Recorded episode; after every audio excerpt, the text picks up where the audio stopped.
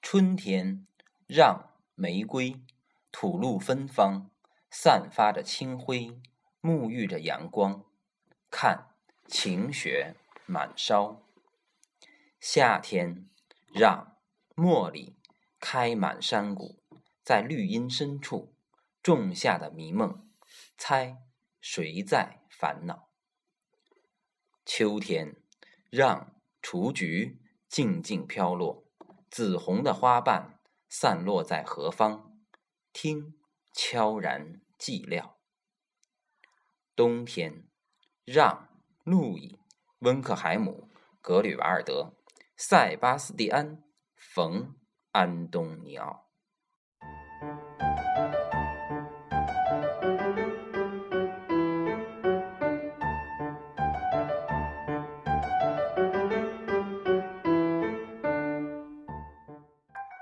欢迎收听 FM 三零三七九零路易私房课。大家好，我是沙东。哎，在最近啊，有很多听众朋友哎给我们这个路易私房课发来私信或者留言，说他们一定要找到路易老师，干嘛呀？要帮他们解决他们面临的婚姻家庭方面的烦恼和问题。哎，你说这路易老师还真是万能的哈、这这这这怎么除了西方文化史之外，还开始家庭问题了？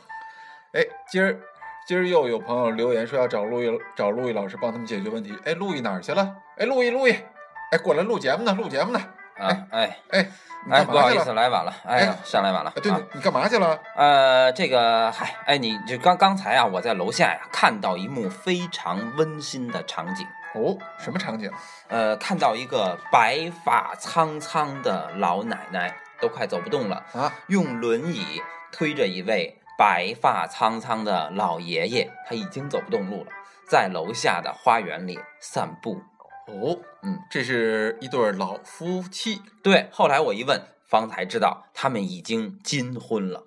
又金婚了，嗯嗯就结婚五十年。对，是的。哎呦，嗯当你老了，头白了，嗯只有一个人爱你那朝圣者的灵魂，对，对吧？是嗯说的就这样了。对，就是他们。哎嗯呦，哎，那您没问问他们，嗯他们有没什么诀窍使他们这爱情保鲜这么长时间？问啦，我非常感兴趣啊，啊因为最近我们私房课总在解决各种这个婚姻家庭的问题啊啊所以我就上去问呐，我说呃，老奶奶，那个你们为什么能够这个把爱情维持的这么稳定呢？是吧？啊，对啊，呃，这个老奶奶就悄悄跟我说呀、哦，你看啊，你们这个老爷爷呀、他年轻的时候啊出过一次轨，所以呢，我就把他的腿打折了，他就一直坐在这个轮椅上。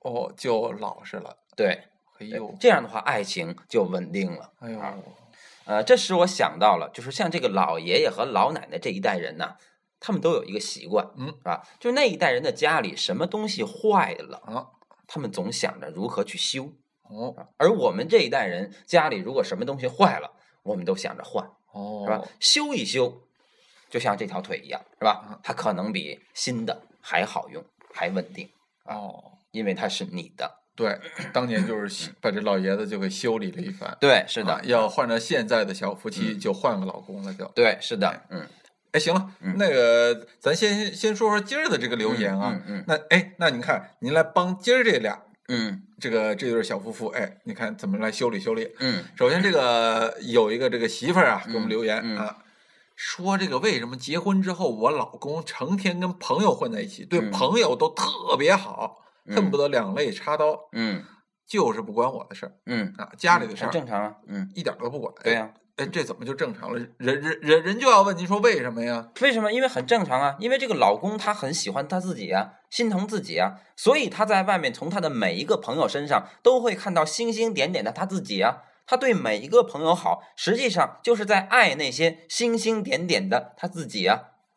哦，就通过朋友对自己的爱，其实是爱了他自己。对呀、啊，啊，哦，原来是这样。嗯哎，那与此同时啊，嗯哎，这个老公也给我们留言了。嗯哎，这个老公留言是这么说的：嗯说这个为什么我们家有了孩子之后，我媳妇儿就就不是我媳妇儿了，就只是孩孩儿他妈了，嗯一天到晚就孩子的事儿，这个那个那个嗯这个的嗯，我是不是吃晚饭了嗯啊？我这个啊，我衣服穿的够不够嗯啊？我生病了该吃什么药，一概不管。嗯，你说这又是为什么呀？啊，这个更简单了啊，因为这个老婆她爱他，她是他自己啊。你这孩子是他自己身体的延续啊，所以他心疼自己就心疼孩子了。心疼孩子实际上就是在心疼他自己，因为他怎么不去心疼别人家的孩子呢？嗯，心疼孩子怎么是心疼他自己呢？因为孩子是他身体的延续啊。哦，哎，您说您这是奇谈怪论、歪嗯理邪说，还一套一套的。对呀、要照您这么说，每个人都是自私的。本来这个世界上每个人就都是自私的。哎，您这么说，我可不同意。嗯，哎，您原来不老提这个啊？有一部著作影响了您一辈子，是吧？啊是对吧？是是哪著个呀啊著名的中世纪的这个古典主义小黄书《啊十日谈》。啊啊，对对，那啊个是吧那个是啊哎，你这书您看过，我也看过。啊是啊哎，中间我就记得有这么一个故事，啊，什么故事？俩富豪嗯啊，一个年轻的，一个老的。啊，对，好像有点印象。年轻啊富豪叫啊米什么来着？米特里丹啊啊啊，对对，特里丹好像是叫这名儿啊。老年富豪纳山。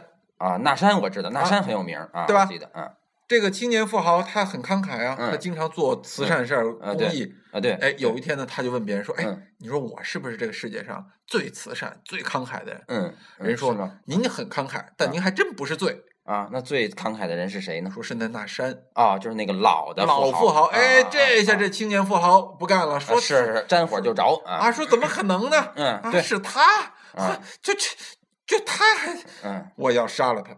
嗯，对，那会儿那个时候代的时代的贵族不嗯服谁就要跟谁决斗，杀了他，对，杀了他嗯，啊！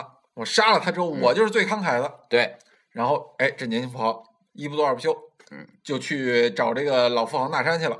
对哎，找开始没开始还没找着，对，因为哎那时候人的那个家庭住宅呀、啊都非常的那个大，是吧？哎对非常对对富有，他妈的九曲三折的，你对你找不着他那没卧错室啊，没错。哎，后来在路上碰一人，啊哎，就问他说：“你说你知道纳山家在哪儿吗？他卧室在哪儿吗啊？”那老头说：“我知道，啊我要不我带你去嗯啊？我告我我告诉你啊，他家在什么什么地方，他卧室在什么什么啊，冲哪个方向？嗯他几点几点睡觉？那时候你去找他，他一定在。”嗯嗯嗯这青年说：“好，我就嗯去。”嗯，按照这老头的指点去嗯找，果然是，哎，找到卧室，嗯一掀被子一看，哇，这不这不就给我指路那老那老头吗？啊啊，对对，哎，对给我是啊指给我指路那老头，他就是那山。哦，这时候这青年说：“我要杀你。”啊人说：“我知道，啊那那我要杀你，你还告诉我你在这住，你还不跑，你什么意思啊？”是呃，这为什么呢这青年啊慌了，知道吗？嗯嗯人老头那山说：“哦，你不是想要我的命吗？嗯给你，拿去嗯，好了。哦啊，谁想要我的生命，嗯，拿去就好了。对对对，我想起来了，这就是那山最慷慨的地方。对嗯，后来这个青年富豪米 特里丹嗯说：“你真是个乐善好施，你真是个慷慨的人，嗯你这么慷慨，我羞愧的无地自容。嗯，”从此两个人成为了好朋友。哦，那您说对说，对对对对您要想说起来了世界上的人嗯都是自私的，嗯嗯嗯，这个纳山他是自私的吗？哎，就是说这个有些朋友会觉得这个故事是虚构的，对吧？嗯，呃，是十日谈编的，但是其实我们生活中还真不乏这样的事件，没是错啊吧？儿，比如说这个一个老公，呃，他他比如说他可能得了绝症，是吧？嗯但是他为了说让自己的老婆孩子能够生活的那个好，所以他放弃治疗，就不想让给自己的这个老婆孩子增加负担，是吧？生活对啊中这样的例子也很很多，对啊，包括我们都读到过，比如说在圣经里边，嗯，对吧？哎，这耶稣教导人说啊，你要做我的门徒。嗯，那么有人打你左脸，你把嗯右脸也伸嗯，开；对对对，是有人问你要外衣，你把对内衣都给他。对吧对对对当然，对我估计可能得先洗好再给人家送。对对对，啊是的，啊。呃，那还有这难道是自私的吗？啊，对，呃啊，这些都是自私的，啊，这些都是自私这的些都是自私。对对，对对对，你比如说啊，生活中啊，其实还有那样的事儿，一个这个老公老婆打架，嗯是吧？那么这老公啊，其实挺有修养的，男的不能打女的嘛，嗯是吧？那么他急了的时候，咱们生活中很多老公都是这么做的啊，抽自己嘴巴，对吧？哦，自己拿脑袋撞墙，对吧？哎是吧？自己作践自己，对吧？啊，那么这个，我自己都作践了我自己了，你还能说我是自私的吗？对吧？那照您的理论，他们都是自私的。哎，为什么呢？对吧？他们都是自私的。那么这里面是吧？这个每个人的自私背后哦，就包含了一个西方文化史的基本原理。哎大家好，我是让·路易·温克海姆·格里瓦尔德·塞巴斯蒂安·冯·暗动鸟。哎，那我们今天的这个私房课就正式开始上课了。对对对哎，，你是说的。这个后边都包含一个西方文化史的基本原理，嗯嗯这个原理是什么呢？呃，首先为大家介绍一个俄裔美国女哲学家、伦理家、作家艾因兰德。爱因兰德，啊对哦莱因兰德，他的理论呢被人们称为新个体主义伦理观。哦，怎么说呢？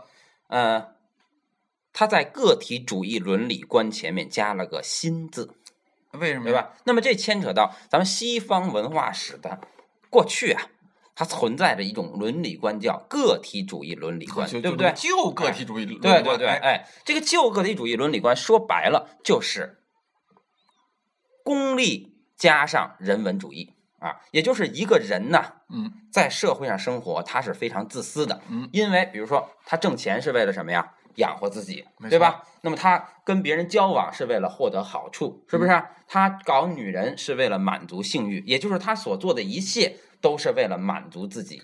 都是为了某种利益。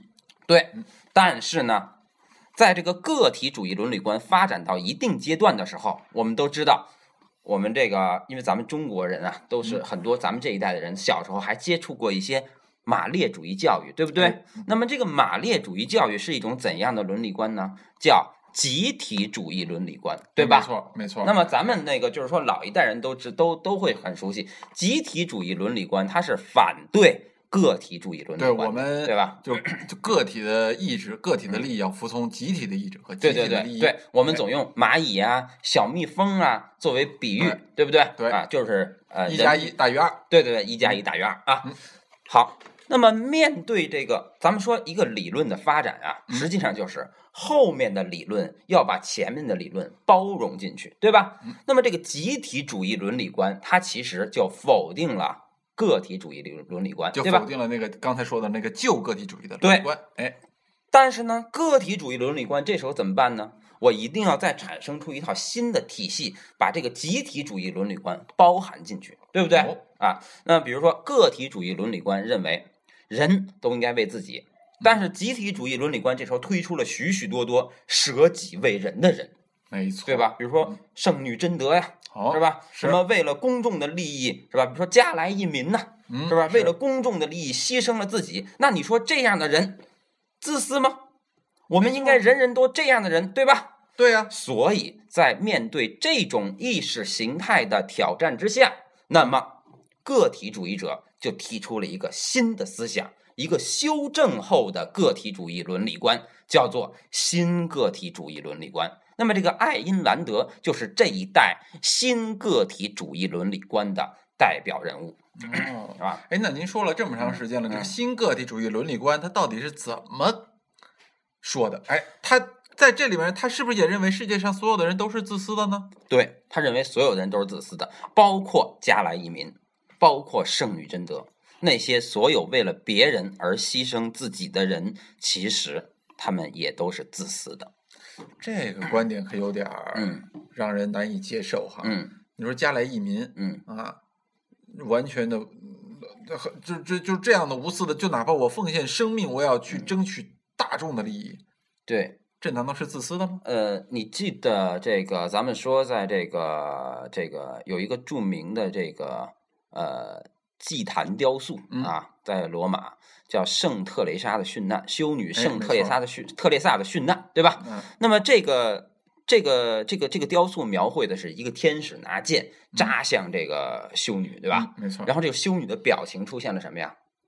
狂喜，嗯，痛苦和狂喜交加，对吧对？她在极度的痛苦之中感到了极度的狂喜。你知道她的狂喜来源于哪儿吗？哪儿呢？因为她领受了耶稣的痛苦。哦，那么耶稣为什么要遭受痛苦呢？因为他替全人类受了苦，没错儿。对吧？没那错么儿，也就是说，他的狂喜来自于他享受了耶稣的殊荣，嗯，对吧？他他他进入了耶稣的殊荣，他对分享了耶稣的殊荣，对对是的所以他在痛苦中间体会了更大的甜蜜。对，所以这就是家来一民也好，还有一切舍己为人的人也好。那么就是当一个危险到你面前的时候，你为什么选择舍己为人？因为你这样做才能令你内心真正的快乐。对吧？嗯那么我们说，比如说你面前摆着很多样东西，有蛋糕，有咖啡，可能还有一个中药味儿的饮料，对吧？那么有的人选择了蛋糕，有的人选择了咖啡，有的人选择了中药味的饮料，为什么？因为他们喜欢，对吗？嗯那么我们每个人都在追求着令我们自己快乐的事情，但是我们每个人快乐的点是不一样的。有些人会因为物质上的享受而快乐，有些人会因为精神上的充实而快乐，有些人会因为牺牲了自己而快乐，因为他实现了自己的一种英雄价值观，对吧？所以说，我们做的任何舍己为人的事情，其实都是满足了我们自己的一种慷慨的欲望。慷慨也是一种欲望，是吧？既然它是满足了我们的欲望，所以在这个意义上，这个世界上每个人都是自私的。哦，那难道这个世界上就没有不自私的人吗？在这个新个体主义伦理观的体系下啊，其实每个自私的人也都是无私的哎，这怎么讲？啊，因为，比如说啊，我们说一般我们看待一个自私的人啊，嗯，这个人可能非常的贪财，对不对？没错，贪财的人很自私，对一吧？般把自私、嗯这种吝啬、嗯这种财迷、守财奴，哎，形象值都联系在一起的。对对对对，但是呢，其实贪财的人啊，他在另一个意义上来讲，他又是一个特别不自私的人。哦，贪财还不自私？对对对，就是说我们知道许多的，虽然这个世界上有许多的贪官，对吧？有许多贪财的人，但是这些人，当你走进他们的家庭，很可能他们家里有一位长期躺在床上的老母亲，嗯，每天要用巨额的钱来支付药资，嗯，他可能有一个有一有一个这个就是非常的呃痴呆的孩子是吧？每天需要巨额的药资是吧？嗯就是家里可能有一个得植物人的媳妇儿是吧？每天需要巨额的药资，就总总之吧，一个人贪，他可能不是为了自己贪，可能是为了家里谁生病了、谁出事儿了、谁闯祸了、谁要上学而贪，嗯对吧？为什么？因为钱这个东西，你拥有的再多，也不是你自己的，你是要把它给予别人的，对吧？那你拥有这么多可以给予别人的东西在你自己手上，那你是为了什么？嗯为了实现这些东西在别人心中的价值，对吧嗯？为了实现你自己在别人心中的价值，是吧？我们再举个例子啊，爱美的人也都不自私，嗯，因为我美是给谁看的呀？我是不是给你们别人看的呀？没错是，吧？女为悦己者容嘛，对吧？在我自己天天买化妆品、捯饬自己的这个前提下，其实我这钱是花给谁的呀？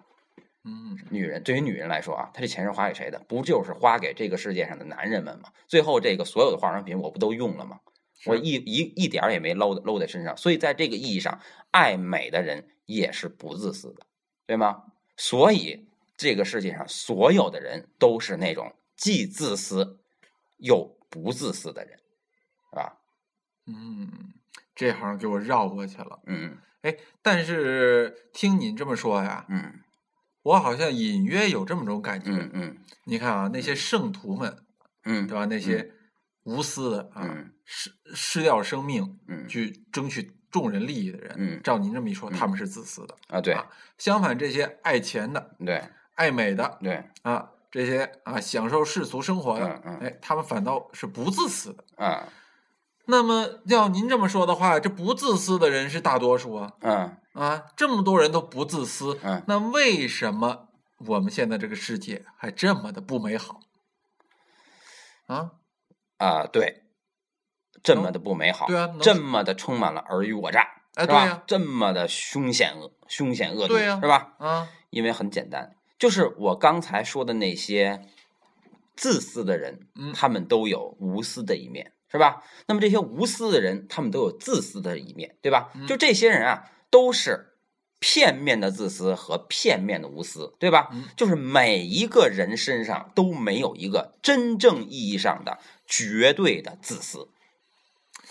什么意思？还有真正意义上的绝对的自私。对，因为自私和无私都带着一个什么字呀、私嗯字，对吗？没错，这个私字指的是什么？是吧？私字指的是就是这个你和别人的关系嗯，啊，就是说，在这个你和别人的关系之中，你更看重你自己，表示你自私，对没吧？错，你在你和别人的关系中，你更看重的是别人，嗯那表示你无私，对吧？嗯，但是，一个真正绝对自私的人啊，当然我们这是一个词啊，嗯，他的眼里根本就没有别人的存在，哦，眼里根本就没有别人啊。那么有一个呃，一部从小鞭策我成长起来的世界文学巨著啊，哦，什么居住？叫《加菲猫和他的朋友们》啊哦，这是一部著名的呃美国动画片儿对啊，家喻户晓，对脍炙人口，古啊。典主义著名漫画。对对 对，加菲猫啊啊，这个加说菲什么故事？啊，对，大家知道这个加菲猫里有一个著名的形象，就是加菲猫身边形影不离的伙伴是一只狗哦，叫做欧弟，哎，有印象吗？大家有有印象吧有印？象，叫做有欧印象弟啊啊，，欧弟，呃，那么跟那个电视主持人的名字一样。哎，对对对，哎，有这么一个故事啊，就是这个欧迪啊，他非常想飞，嗯，他特别的想飞，作为一只狗，他特别想飞。没错，后来呢，他就跟神许了愿望，嗯，神就给了他三次能飞的机会，是吧哎？真他棒啊好像拿了三个毛，还是拿了三个什么啊？嗯就是三次能飞的机会。然后呢，他就老三次都想让加菲猫看看呀，说我能飞，对吧？嗯，哎，于是每来一次我就给他表演一次，每来一次我就给他表演一次，嗯对吧？但是呢，他每表演一次飞的时候，加菲猫都被别的事儿给岔过去了，都没看见他、哦啊。有的时候睡着了，有时候吃东西呢，没看见。就是欧弟这三次能飞的机会都用完了，他自己飞了三次，但是这世界上没有人知道他能飞，明白吗？明白。就好像我告诉你，其实我就是蜘蛛侠嗯，你不信吧？因为我的几次变成蜘蛛侠的机会，你都没看见，对，这种这种事情是特别让人郁闷的。对吧？哎，但是在这个动画片里面，欧弟他没有郁闷，嗯，因为为什么呢他心里已经知道自己能飞了，而且他也飞过了，这对他来说就已经足够了啊！他已经不再把加菲猫是否能看见、是否能正视它飞当一回事儿了。也就是说，在他的心中，隐含的观众已经被消解掉了。哦，你这么一说，哎，其实就是我们现在所说的很多人，对吧？嗯，他总是生活在别人的眼光中，对但是恰恰这个欧弟这个狗对已经不在乎别人的眼光了。对，咖他已啡经猫、加菲猫是不是看见我飞了不重要了，因为嗯我已经能飞了。对，那么咱们在观察所有的古典主义绘画作品，还有古典主义戏剧作品的时候嗯，我们会发现一个特点，就是古典主义绘画它的构图啊，嗯，这个画面无论有多少个人啊，你会看所有的人，尤其是处在边缘部分的人，他的眼光和动态都指向中间。嗯，没错，那么，在所有的这个古典主义戏剧当中，是吧？处在舞台边缘的人，他的眼光和动态也指向舞台中间。嗯，你是知道的，这说明了什么吗？这说明了，这说明了在这样的戏剧和绘画中，根本就没有观众的存在。哦，就是对于戏中人来说，戏中人是不知道有观众的，嗯，他们给人感觉是一个整个一个封闭的结构。，对他们的世界就是一个封闭的宇宙啊。是，这就是真正的自私。所以，这个世界上缺少的不是爱，而是真正的自私，是吧？就像我们熟悉的阿基米德的这个故事，是吧？嗯阿基米德就是马上就要被罗马人给干掉了，是吧？是但是他告诉罗马人什么呢？就是请让我做完这道题。哦，对吧那这么说他也挺自私。对，他是，而且他是真正的自私嗯。数学家的自私，音乐家的自私，都是真正的绝对上的自私哦，是吧？所以，什么是真正的自私？就是你心中有一种别人拿不走的东西，就像欧弟的飞翔，阿基米德的思考，它是无法像钱一样分享给别人的，嗯，是吧？所以不在显赫中强求，却在隐微中锲而不舍，这就是神性。如果每一个人都能给予别人一种善良的爱搭不理，那么这个世界上该有多幸福，嗯，是吧？从另外一个层面来说，做好自己，对，这就是最好的自私，最纯粹的自私。只有有这样的自私了，我们才能让这个世界更加的美好。对。那么就像刚才我上来，我不是看到了一对金婚老夫妇吗？啊对呀、是吧？啊，老那爷么子腿被打折了。对我问完这个老太太以后啊，我就悄悄问这个老头儿，我说：“老爷爷，嗯为什么您能跟这个老太太保持这么长久的关系呢？是吧？”哎，这时候这个老爷爷那个对这个老太太说：“哎，宝贝儿，哎，你看那边有朵花儿，你看多好看，你去摘吧。”啊，这个老太太就过去了。哎呦，这老爷子还管老太太叫宝贝儿呢，腿腿都被宝贝儿打折了。，对，然后老爷子把老太太支走以后，转脸就跟我说，嗯，然后我就问他呀，我说，哎，那你怎么这这这么大岁数还管她叫宝贝儿啊，哎是吧？对呀这时候这老头跟我说了一句话，其实我早忘了她叫什么了，是吧？嚯我根本就，所以我才叫她宝贝儿，是吧哦对？啊，呃，行，那我们祝这对大哎对爷大妈对对晚年幸福。对对，啊好的，也祝这个这个这个全体的私房课的听众啊晚年幸福啊好，的也祝大家这个家庭生活能够蒸蒸日上啊！对对对不要好再有一些小毛病了，大家好多做好自己。嗯。行了，再见，我们下期节目再见。